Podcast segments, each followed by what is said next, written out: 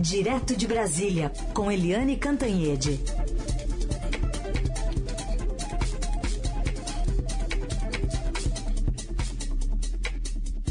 Oi, Eliane, bom dia. Bom dia, Raíssen, Carolina, ouvintes. Bom dia, Eliane. Bom, o presidente Bolsonaro saiu ontem em defesa do seu ministro da Educação, pastor Milton Ribeiro. Na sua live semanal, afirmou que bota a cara no fogo pelo ministro. Vamos ouvir. Quando quer armar, ele vai pelado na piscina, vai num fim de mundo aí, vai para uma praia, vai para o meio do mato. É assim que ele age. Ele não bota na agenda ali o nome do corruptor, não bota. O Milton, coisa rara de eu falar aqui. Eu boto a minha cara no fogo pelo Milton, minha cara toda no fogo pelo Milton. Estão fazendo uma covardia com ele. Bom, Eliane, o que a gente pode é, tirar de conclusão sobre essa defesa? Né? Ontem você já falava aqui que o presidente Bolsonaro estava até então demonstrando apoiar o ministro e acho que reforçou mais ainda isso na live, né? É, com certeza. Agora, eu lembro que quando eu disse é, na televisão que o presidente estava decidido, tinha decidido demitir o ministro Vélez Rodrigues do MEC, né, aliás, do próprio MEC, né? Ele também defendeu, o pres... né? O presidente Jair Bolsonaro publicou na, no Twitter que a jornalista Eliane Cantanhede era uma mentirosa.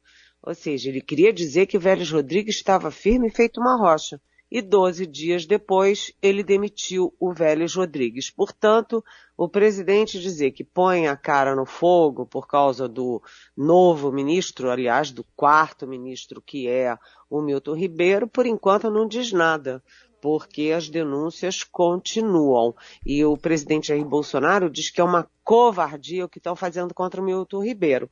Mas se alguém fez uma covardia contra o ministro, foi o próprio presidente Jair Bolsonaro, porque o, o Milton Ribeiro, que é pastor, diz que atende aí os, os, pedidos, os, as determinações dos dois pastores que atuam clandestinamente no MEC, por determinação a pedido do próprio presidente Jair Bolsonaro. Ou seja, quem fez uma covardia com o ministro, quem botou ele numa fria foi o presidente, porque tem lá dois pastores é, que não são é, funcionários do MEC, não têm vínculo com a administração pública, que andam de jatinho, que fazem 22 reuniões é, com ministros, que se reúnem com prefeitos, que fazem mediação de verbas públicas.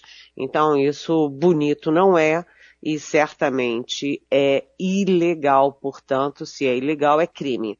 E aí, uh, vamos ver, né? Porque o presidente diz que é uma covardia, mas já tem dez prefeitos, segundo o Estadão, denunciando o esquema no Ministério da Educação.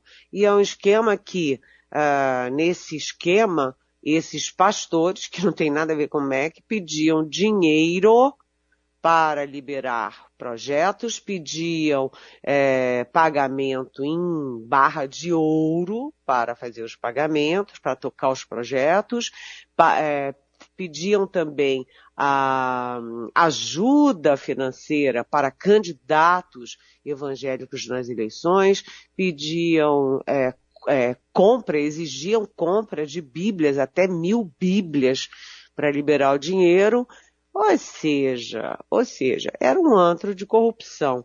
Além disso, né, agora a, o Globo hoje está dando que o que um dos dois pastores uh, tem criou duas empresas nos últimas duas há duas semanas, ou seja, em cima do escândalo criou uh, duas empresas no valor de 450 mil reais, né, uma é, editora, uma faculdade, sei lá, e o endereço dessas empresas simplesmente é o endereço de igrejas, onde não tem nada a não ser cultos, ou seja, igrejas fantasmas, isso é a chamada lavagem de dinheiro. Quem tem dinheiro ilegal tem que ter uma forma de esquentar esse dinheiro, de dizer por que, que existe esse dinheiro, o que que que estão fazendo com esse dinheiro. E daí vem a compra de empresas que não existem, as tais empresas fantasmas. O fato é que a ministra do Supremo, Carmen Lúcia, já determinou a Polícia Federal para entrar em ação, ouviu o ministro é, Milton Ribeiro e ela também quer saber se ele agia sozinho ou se é, agia em conluio. E ela pergunta à Procuradoria-Geral da República se é o caso de investigar o próprio presidente Jair Bolsonaro, até porque tem uma fita é, do Milton Ribeiro dizendo que ele atendia a ordens, determinações do próprio chefe, do próprio presidente Bolsonaro. Ou seja, é um escândalo é, que tem a cara das pessoas denunciando, né? Os prefeitos têm áudio, têm vídeo, têm nome, têm endereço. É, realmente está bem documentado esse escândalo, gente. Eliane, tem pergunta de ouvinte também sobre esse escândalo. Antônio, vamos ouvir o que ele quer saber de você. Nessa confusão toda que está acontecendo, a gente viu que os pastores é ligado à Assembleia de Deus. Onde está o Silas Malafaia nesse momento, que não deu a cara para bater? Aqui é o Antônio Carlos de Osasco. Eliane? O, Oi, Antônio Carlos, bom dia, bem-vindo. É uma ótima pergunta, né, Antônio? Porque é o seguinte, uh, a gente viu que a frente parlamentar evangélica se dividiu. Né? Muita gente dentro da frente disse, opa, eu não quero me envolver com esse escândalo, não tenho nada a ver. O Milton Ribeiro que se explique, né? Que é a posição correta. As pessoas têm que explicar, ué. As pessoas ganham recursos públicos manipulam, distribuem recursos públicos, têm, devem explicações. Mas é, o Silas Malafaia, que é da mesma denominação dos envolvidos, sumiu e não abriu a boca. Sabe aquela história? Quem cala consente? O silêncio dele é interpretado como e o Silas Malafaia consente que há um escândalo que envolve pastores da igreja dele e ele tá saindo de fininho, né? Então a gente sempre diz, né? As igrejas evangélicas, enfim, e a escolha pessoal das pessoas, a escolha religiosa, pode ser o bandista, católico, seja o que for, espírita, tem todo o nosso respeito, toda nossa, o nosso cuidado nesse tratamento. Agora, se você tem é, maçãs podres, é preciso que as próprias igrejas é, investiguem e afastem essas é, maçãs podres. Aparentemente não é o que o Malafaia está querendo fazer. Aí fica a dúvida, né? A diferença entre quem tem interesses e quem tem negócios por trás dessas desses gabinetes paralelos que são comuns no governo Bolsonaro e agora esse gabinete do culto ou oculto lá dentro do MEC, né? É, é preciso se posicionar, né, Antônio Carlos? Eliane, presidente Jair Bolsonaro apresentou recuperação na disputa presidencial, embora continue em segundo lugar, segundo a Datafolha divulgada ontem. Ele tem 26% contra 43% do ex-presidente Lula. No levantamento anterior, o petista tinha 47 e o presidente 21. Em seguida vem Sérgio Moro com 8, Ciro Gomes com 6, João Dória e André Janone com 2%, André Janone do Avante, e Simone Tebet, Vera Lúcia eh, e Felipe Dávila do Novo com 1%. Na simulação de segundo turno, Lula vence Bolsonaro por 55% a 34%, mas o presidente encurtou em 8 pontos essa diferença na comparação com a pesquisa anterior. Uma outra boa notícia para o presidente Bolsonaro é que a sua reprovação caiu de 53% em dezembro para 46%, enquanto a aprovação subiu de 22% para 25%. Queria te ouvir sobre essa recuperação e a rejeição alta também, né? É, o, essa pesquisa, o forte dela é, primeiro, é, o ex-presidente Lula do PT continua na frente numa posição confortável. A má notícia para ele e a boa notícia para o Bolsonaro é que as, as distâncias entre Lula e Bolsonaro vêm se estreitando. Então, a gente vê que no, no caso, por exemplo, do primeiro turno, né, já caiu a diferença para 17 pontos, já foi bem maior. Então está em 17 pontos. No segundo turno, a diferença também caiu está em 21 pontos. É, a diferença só continua muito alta quando você pega o eleitorado pobre. Ali a base da pirâmide, a menor renda, aí a diferença entre Lula e Bolsonaro vai a 31 pontos percentuais. O que que significa? Que o Bolsonaro vai investir pesadamente nos pobres. Ele que já está usando e abusando da caneta presidencial para fazer benesses daqui, liberar dali, é vale isso, vale aquilo, ele não vai ter prurido para investir nesse eleitorado pobre que é majoritariamente, assim, fortemente a favor do Lula. Agora, o problema do, do do Bolsonaro continua sendo a rejeição. A aprovação dele de governo é só 25%, enquanto né, a desaprovação vai para 42%. Continua sendo, portanto, muito alta aqui. A reprovação, ah não, desculpa, a reprovação cai para 46 a reprovação de governo cai para 46 e a aprovação é de 25. Então, é, caiu a reprovação, mas continua muito alta. E a rejeição dele, quem diz que não vota nele de jeito nenhum, é 55%, ou seja, a maioria do eleitorado. Portanto, o presidente ainda tem muito chão para se, se poder para cantar a vitória, né? No momento que ele pode dizer que está aliviado, porque ele era, há duas semanas atrás, o Lula estava eleito, né? Três semanas atrás, o Lula estava eleito e o Bolsonaro estava morto. O Lula não está eleito e o Bolsonaro não está morto. Agora, outra é, visão dessa pesquisa é que a tal da terceira via patina e patina feio, né? O, o Moro está ali com 8%, o Ciro Gomes está com 6% num dos cenários, que é o mais provável, é, e o resto é tudo 2%, 1%, enfim, e o próprio governador de São Paulo, João Dória, que tem o PSTB, que tem o governo de São Paulo, que trouxe as vacinas, que tem uma, a, um governo bem avaliado, entre quem acompanha a administração pública, ele patina ali em 2%. Portanto, a terceira via, o tempo está passando e a terceira via ainda não mostrou a sua cara, gente.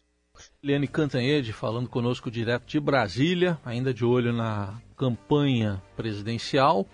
E ah, tem sinais aí de uns bons palanques para o presidente Bolsonaro no sul e no sudeste, Eliane. Quais são esses sinais? Pois é, enquanto o ex-presidente Lula fica se digladiando com a esquerda do PT, com a, a, conciliação dos interesses eleitorais de PT com PSB, aquela brigalhada toda e perde uma energia toda, os palanques do presidente Jair Bolsonaro já vieram prontinhos Tá tudo fácil, tudo prontinho. Então, é aquela frase do, do Márcio França, que é o candidato do PSB ao governo do, de São Paulo e que ele tinha falado para mim e depois repetiu no lançamento do, do Geraldo Alckmin, na filiação do Geraldo Alckmin à PSB em Brasília, que é o seguinte, de, da Bahia para cima, Tá tudo ótimo para o Lula, mas da Bahia para baixo, o Bolsonaro está muito bem. Por quê? Vamos lá ver. É, assim como o Lula é, fez esse golpe de mestre de atrair o Geraldo Alckmin para atrair junto a centro, centro-direita, etc., o Bolsonaro também teve um golpe de mestre que foi colocar o ministro da Infraestrutura, Tarcísio Gomes de Freitas, como candidato ao governo de São Paulo. Tarcísio é carioca, aliás, torce para o Fluminense, né? E não tem nada a ver com São Paulo. Eu fico pensando, será que ele sabe a diferença de Pindamonhangaba, de Americana? Se ele sabe a diferença do bairro de Higienópolis para o bairro do Limão? É, enfim, mas o Tarcísio, que é da infraestrutura, né, ele se aproximou de, do, da Febraban, se aproximou da Fiesp, da CNI, dos empresários, desse mundo, é, desse mundo pujante de São Paulo. E ele é um homem respeitado, é considerado o, um dos melhores ministros do governo. E então o Bolsonaro tem um bom palanque em São Paulo com o Tarcísio, os opositores do Tarcísio já imaginam que ele vai, que na largada ele já vai sair muito bem com uma alto, alto índice de intenção de votos e ele anunciou que vai se filiar ao Republicanos para concorrer em São Paulo. Então, São Paulo tem o Tarcísio. Rio de Janeiro tem o Cláudio de Castro, que é o candidato, é o governador candidato à reeleição, é do PL. Em Minas Gerais tem o, o Zema, que é o candidato à reeleição pelo Novo. No Paraná, o Ratinho Júnior, que é candidato do PSD à reeleição também ao governo. Santa Catarina tem o governador Carlos Moisés, que foi, saiu do governo, voltou, etc., mas que está no governo é candidato à reeleição pelo Republicanos.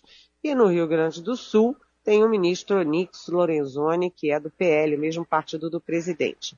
Então, é, realmente a, a candidatura do, do Bolsonaro está muito, muito bem calcada, porque os candidatos à, à reeleição, os governadores candidatos à reeleição, eles têm é, caneta na mão, eles têm recursos, eles é, têm palanques fortes. E a gente lembra que Sudeste e Sul juntos têm metade do eleitorado brasileiro. Mais de 40% do eleitorado no Sudeste e 15% uh, é, no Sul. Portanto, não é pouca coisa não. Em compensação, o ex-presidente Lula continua e o PT continuam imbatíveis no Nordeste, gente. Liane, queria te ouvir sobre o ministro das Relações Exteriores do Brasil, Carlos França, que acabou defendendo o presidente Bolsonaro por ter expressado solidariedade à Rússia dias antes do início da guerra lá na Ucrânia e criticou as sanções também unilaterais impostas a Moscou após a deflagração do conflito. Se explicou, né, é, a partir da, da, das falas do presidente no início e antes até do conflito. É, o Carlos França, o chanceler, ele falou ontem no Senado, ele não é homem de muitas palavras, é, dá poucas entrevistas, mas ele falou ontem no Senado e focou em duas questões. Primeiro, ele defendeu a posição brasileira contra as sanções. O Brasil tem votado sempre, em todas as votações da ONU, o Brasil tem votado contra a Rússia mas, ao mesmo tempo, contra as sanções internacionais. E o chanceler explicou no Senado que, nesse caso das sanções à Rússia, são preservados, acabam sendo preservados os interesses das nações ricas, das nações desenvolvidas. É, eles sempre dão um jeito para ter o gás na Europa, a gasolina na Europa, etc. É, mas quem paga o pato, quem fica sobrecarregado e quem acaba é, sendo muito atingido também são as nações em desenvolvimento, que é o caso do Brasil. Portanto, o Brasil é contra as sanções, esse cerco das sanções contra o Putin. A segunda questão que o Carlos Bolsonaro falou, o Carlos França, desculpa, Carlos França falou lá no Senado, é, ele disse que não retirou os brasileiros, o Brasil não fez nada para retirar os brasileiros na hora certa, porque a Ucrânia fez um apelo para que não tirassem os brasileiros porque isso criaria um pânico, é, desmobilizaria a população, enfim, que foi atendendo a um pedido da própria Ucrânia. Agora, eu lembro que naquele momento, né, os Estados Unidos, o Japão, a Austrália, a, a própria Holanda, né, a Coreia do Sul, já estavam retirando seus nacionais. E o Brasil foi pego de calça curta, porque quando veio a guerra, ele não tinha tirado, não tinha começado a tirar os brasileiros e não tinha nenhum plano para retirar os brasileiros. Portanto, foi uma falha sim apesar aí da justificativa do ministro Carlos França. Eliane Cantanhede volta na segunda-feira a conversar conosco aqui no Jornal Eldorado. Bom fim de semana, Eliane. Bom fim de semana, um beijão.